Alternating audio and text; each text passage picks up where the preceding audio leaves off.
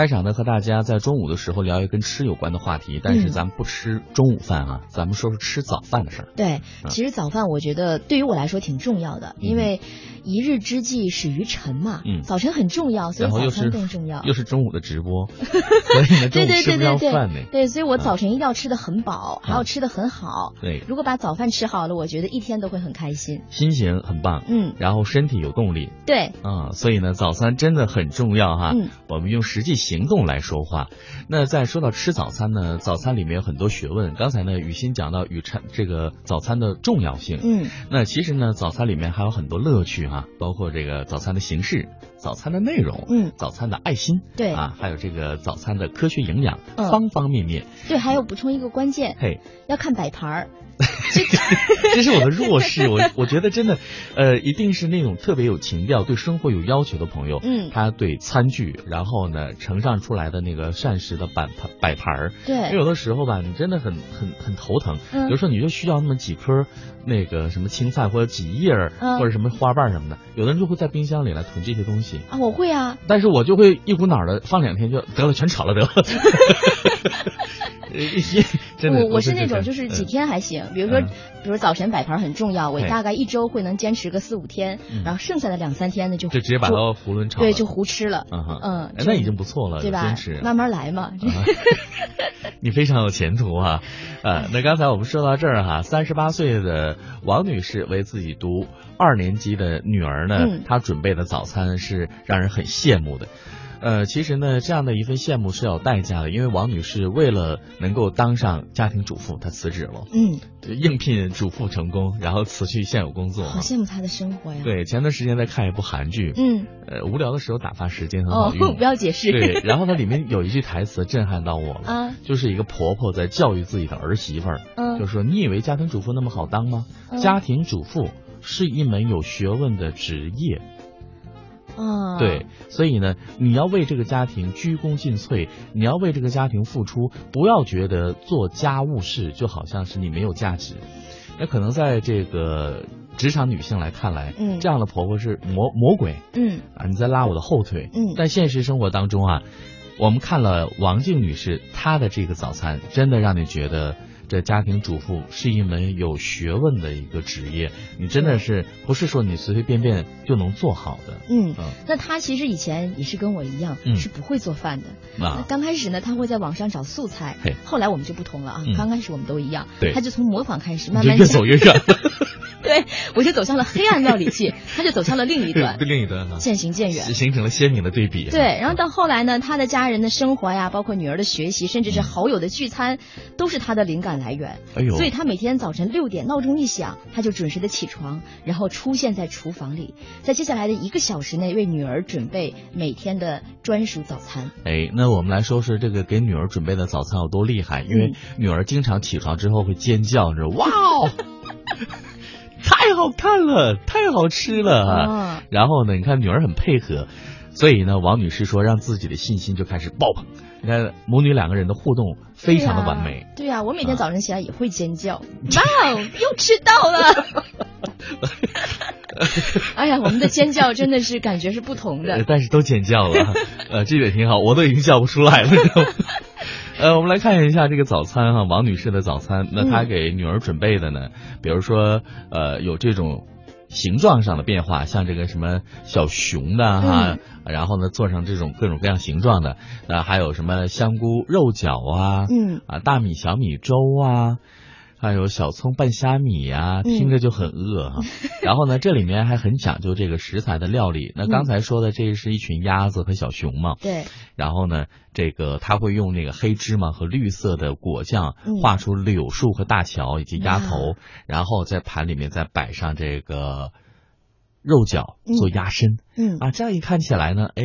就非常的有刚才我们说的一群鸭的意境了。它起名叫小熊的一群鸭，因为他管女儿叫小熊嘛。啊，然后呢，他还会端上这个菜，跟女儿说这个童谣啊，就是门前大桥下嗯游过一群鸭，快来快来数一数，二四六七八，哎，这样一个寓教于乐的方式。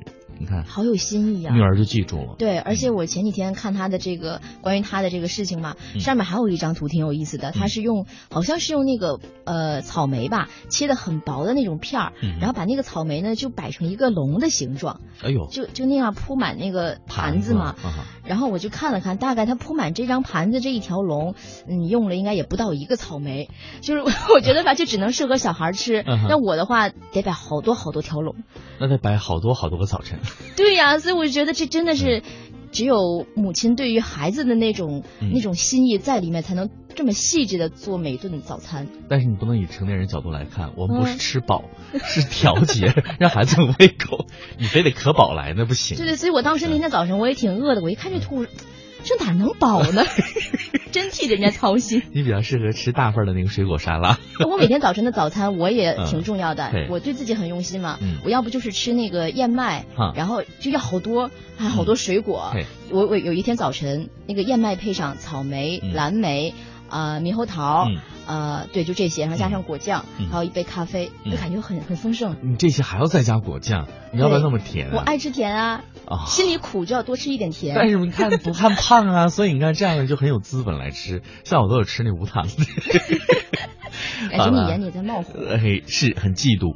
那刚才呢，我们说到这些美食呢，等等啊，还有很多，比如说这红糖发糕做成这个呃小鹿的形状啊，还有一些粽子啊，然后呢再做成女儿喜欢吃的那个形状。你看，他就会把这些食材呢，再经过一次呃，我们叫革新吧，嗯创意哈、对，把原有的那形状改变了之后，小孩子看来之后就非常的有兴趣。嗯其实给宝宝来做饭真是这样，颜色、形状嗯啊，然后呢，颠覆他自己原来想象的那个东西和看到的东西的样子，对他可能就比较乐于去尝试啊。是，我觉得这也是一嗯种家长的在教育孩子上面的用心吧。嗯有些家长可能让孩子小的时候认各种车的车标、车牌，为什么？就得觉得小孩记这么多有意思啊！你看这个是啊奔驰啊，这个是什么啊，哦就记得很清楚嘛。也是锻炼他大脑，锻炼他的大脑，但是同样，你如果让孩子从小就嗯锻炼一个想象力、创造力，嗯然后可以让他看不同的植物、不同的水果，嗯，看这些生命，我觉得也很好。很好。嗯，对于哦孩子从小的一个培养，是，那说到对于孩子培养，我们来说说家里的年菜。哎，这个转的非常一点都不生硬。对，我我们接下来说一我是下我是不是特别跳跃？我双鱼座。呃很活泼的一个星座。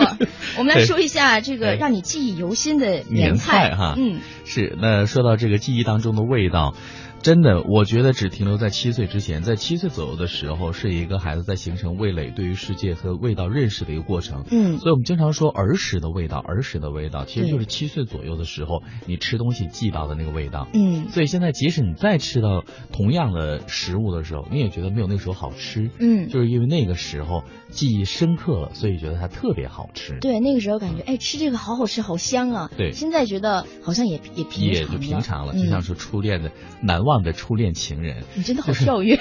我再跟你讲一件事，特别好玩。嗯前段时间有一个朋友分手了，我不是在拿他这个事情来说笑，我只是在安慰，我在嗯安慰他。嗯然后呢，他说他走不出来，特别难过。嗯我说为什么呢？他说这个觉得没有他世界就塌了一样。他说真的，他是我的初恋啊。嗯我说有多少这个没有跟初恋结婚的人，现在回忆起来初恋都觉得，呃是美好，但是呢，现实生活当中过日子那个人也不差。对呀、我说你没有走出来尝试，他说，哎呀，这就是那个时候，就是就是初恋给我的这种感觉和印象。嗯我说所以你就把它放到那个抽屉里面，对当成美好的回忆就好了。对呀、呃，我刚才说的是有一点跳跃，其实我要联系到美食的时候，就是说。